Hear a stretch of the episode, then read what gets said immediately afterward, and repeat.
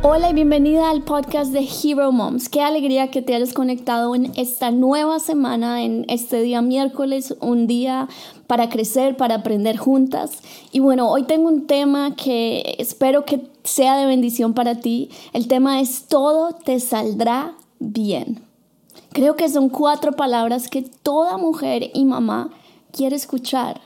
Este tiempo, sin lugar a duda, ha sido un tiempo en el cual el piso de muchas se ha movido. Las circunstancias cambiaron. De un día para otro te encontraste enfrentando nuevos y mayores desafíos. Por eso hoy estaré hablando un poco de un principio que el mismo Dios estableció en su palabra precisamente con esto en mente. Dios más que nadie es quien anhela que prosperemos y que tengamos una vida llena de favor y gracia.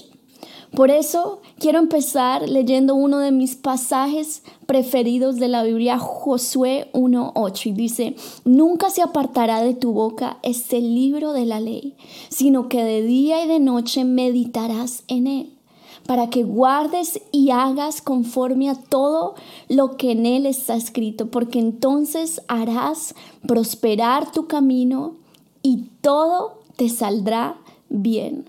Ahí escuchamos esas cuatro palabras. Sin embargo, para llegar a la última parte de esta promesa, debemos pasar por la primera parte.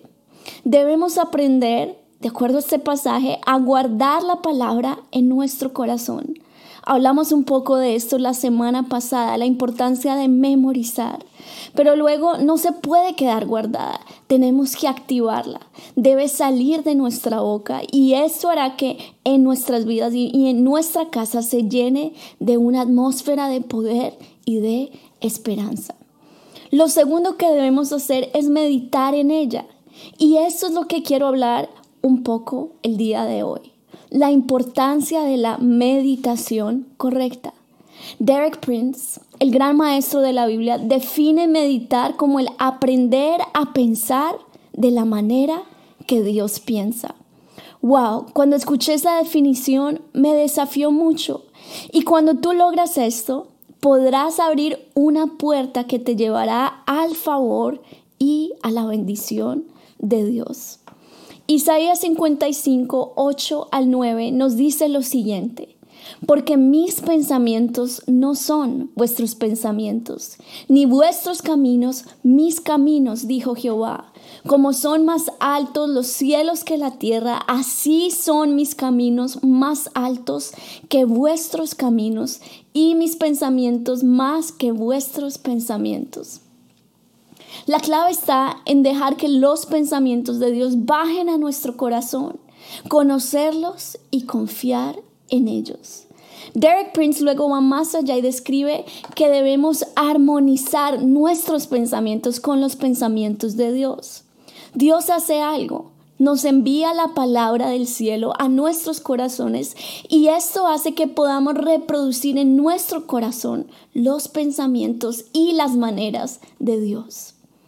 Algo que en esta larga cuarentena le he orado mucho a Dios es que me cambie.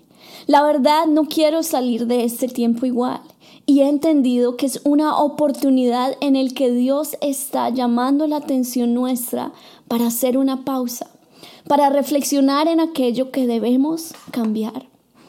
Hay una palabra que escuchamos mucho en el ámbito cristiano y es arrepentimiento. A veces podemos espiritualizar un poco este concepto y se queda solo en la fase de llorar delante de la presencia de Dios, pero no vamos más allá. No cambiamos. El arrepentimiento es cambiar. Y debemos reconocer que hay muchas áreas en nuestras vidas que aún debemos cambiar. No podemos justificar nuestra pereza espiritual, nuestro materialismo o nuestra vida trivial. Debemos ser humildes delante de Dios y decirle, sí, Dios, la verdad te hemos fallado, la verdad no he madurado, pero voy a cambiar. Es lo primero que debemos hacer, cambiar la manera que pensamos. Ahora, la meditación correcta, cuando tú te arrepientes, te lleva al segundo paso que es aplicar esta disciplina de tener la meditación correcta y esta abrirá la puerta al favor de Dios. El salmista en el Salmo primero compara a aquella persona que medita de día y de noche en la palabra como un árbol verde, frondoso, un árbol plantado junto a corrientes de agua. Y esto representa la presencia del Espíritu Santo. Está lleno de Dios y por lo tanto puede dar de sí a otros.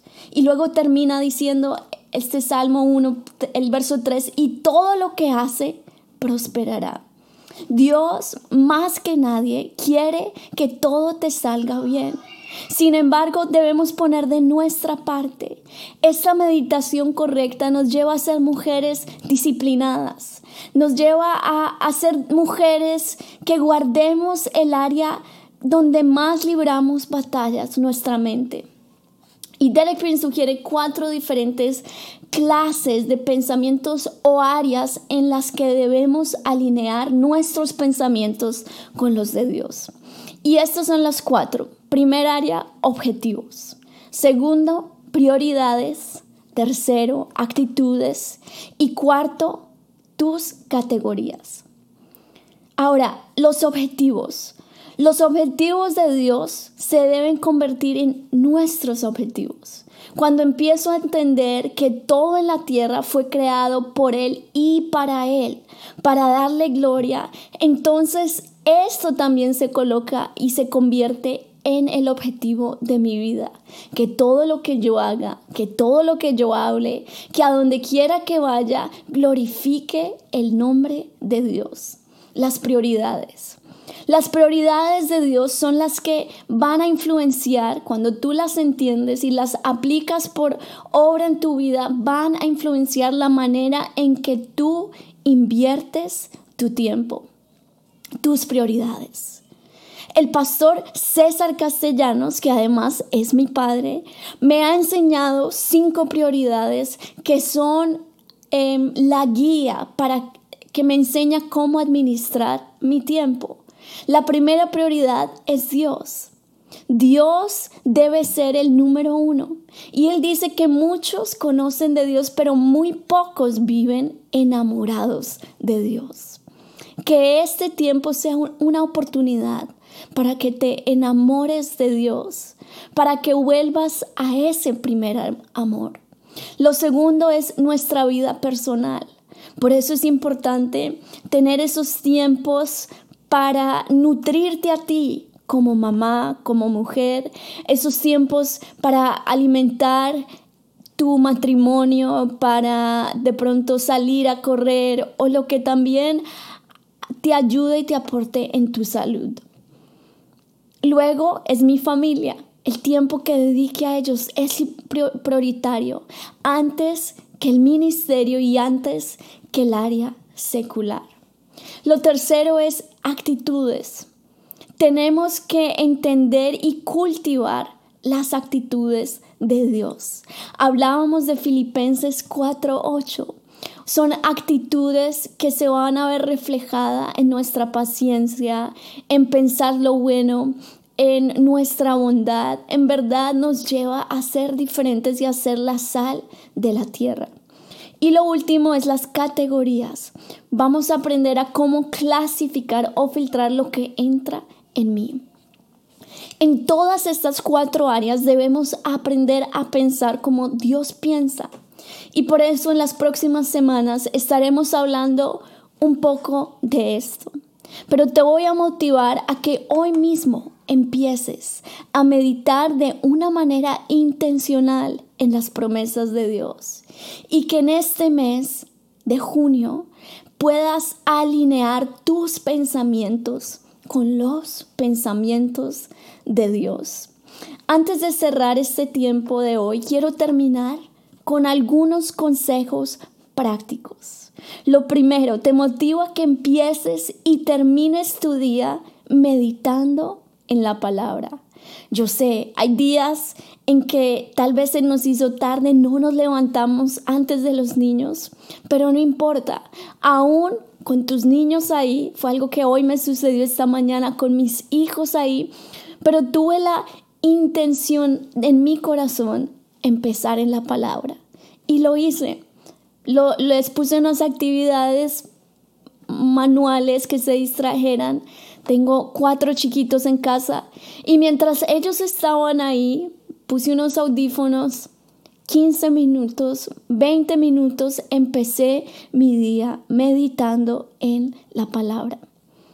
Te motivo a que no solo leas la palabra todos los días, sino que puedas escribir lo que Dios te habla.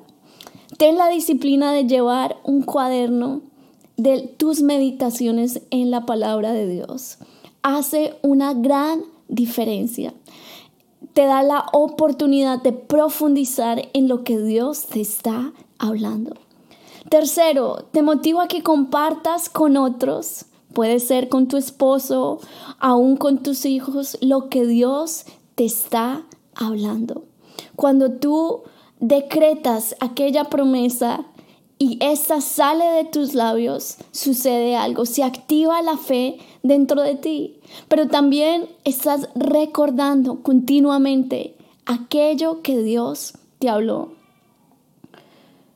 Lo quinto, cuando ores, usa aquellas promesas y palabras como guía en tu oración personal. Por último, recuerda que Dios anhela que todo te salga bien. Quiero cerrar leyendo estas dos promesas, Josué 1.8 y el Salmo 1, los primeros versos. Dice, nunca se apartará de tu boca este libro de la ley, sino que de día y de noche meditarás en él, para que guardes y hagas conforme a todo lo que en él está escrito, porque entonces harás prosperar tu camino y todo te saldrá bien. Ahora voy a leer el Salmo primero. El verso 1 dice, Bienaventurado el varón que no anduvo en consejo de malos, ni estuvo en camino de pecadores, ni en silla de escarnecedores se ha sentado, sino que en la ley de Jehová está su delicia y en su ley medita de día y de noche. Será como árbol plantado junto a corrientes de aguas, que da su fruto en su tiempo y su hoja no cae, y todo lo que hace prosperará. Oro que te apropies de estas promesas y que así como dice estos dos pasajes, que te lleve a vivir una vida de éxito y de mucho fruto. Hasta la próxima. Dios te bendiga.